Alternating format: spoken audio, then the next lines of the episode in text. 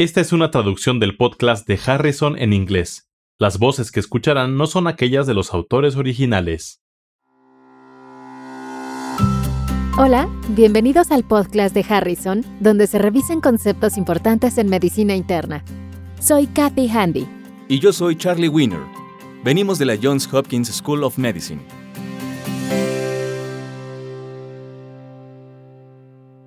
Este es el episodio 32. Mujer de 27 años de edad con hinchazón de la pierna. Se trata de una mujer de 27 años que desarrolló hinchazón en la pierna izquierda durante la semana 20 de su embarazo. La ecografía de la extremidad inferior izquierda revela una trombosis venosa profunda de la vena ilíaca izquierda. El embarazo y la trombosis venosa profunda, TVP, es un tema importante.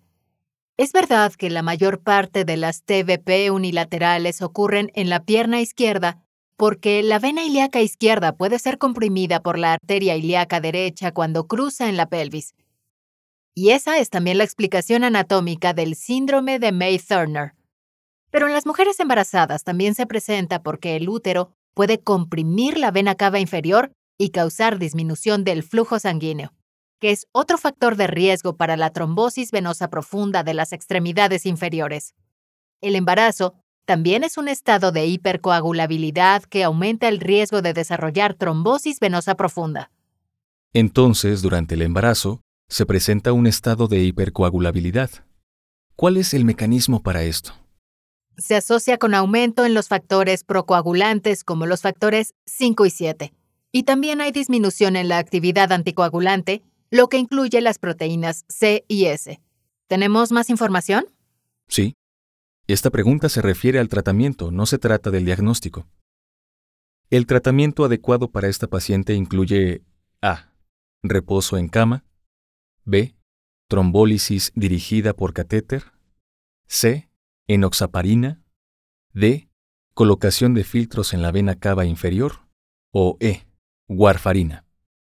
Esta es una pregunta bastante directa y la respuesta es C.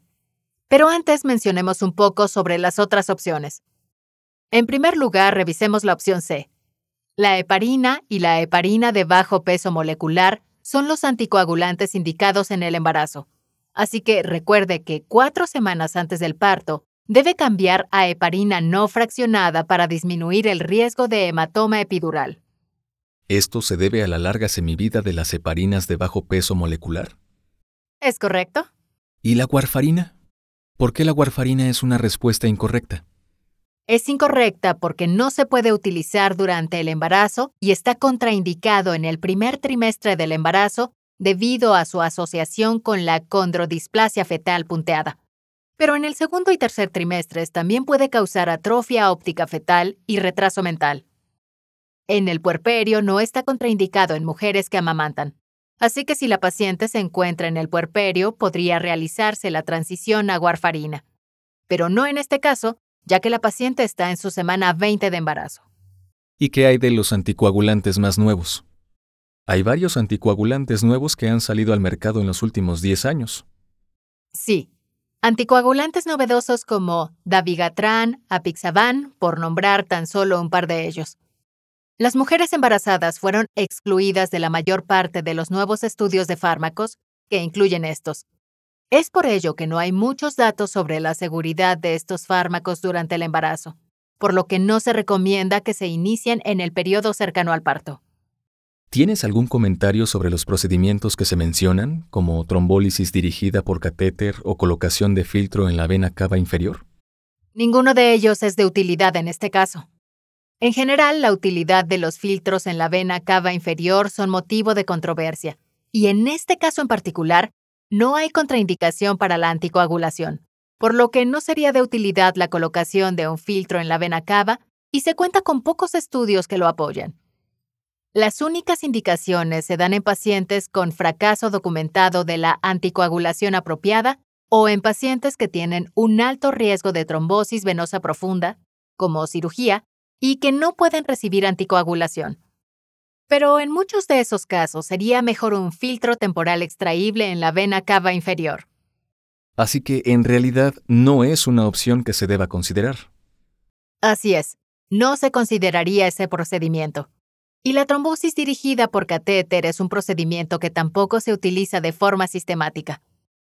Hubo un gran estudio clínico recientemente denominado ATTRACT, que se publicó en la revista New England Journal of Medicine en 2017, donde se comparó a 692 pacientes con tromboembolia venosa proximal aguda para que recibieran anticoagulación sola o la anticoagulación más la trombólisis dirigida con catéter, y no cumplió con el criterio de valoración primario de reducción del síndrome posttrombótico. Así que no se recomendaría en este caso. Además, el estudio ATTRACT no incluyó a pacientes con embarazo, así que no hay evidencia que nos brinde información en ese sentido. Sí, eso es absolutamente correcto. ¿Y qué opinas del reposo en cama? El reposo en cama no está indicado para la trombosis venosa profunda durante el embarazo. No está indicado para pacientes con trombosis venosa profunda ni para la vida en general. En algunos casos, para pacientes obstétricas de alto riesgo se puede prescribir reposo en cama, pero no es de utilidad para este. El punto relevante en este caso es que el embarazo es, en general, un estado de hipercoagulabilidad, y las mujeres embarazadas tienen un mayor riesgo de trombosis venosa profunda a causa de algunas consideraciones anatómicas. Es más probable que ocurran en el lado izquierdo debido a la anatomía. El tratamiento preferido para la trombosis venosa profunda en una mujer embarazada es enoxaparina y heparina no fraccionada al acercarse al parto. Y otro punto importante en este caso es que, en mujeres embarazadas, la warfarina está absolutamente contraindicada. Para conocer más sobre este tema, consulte Harrison Principios de Medicina Interna, edición 21, capítulo 479.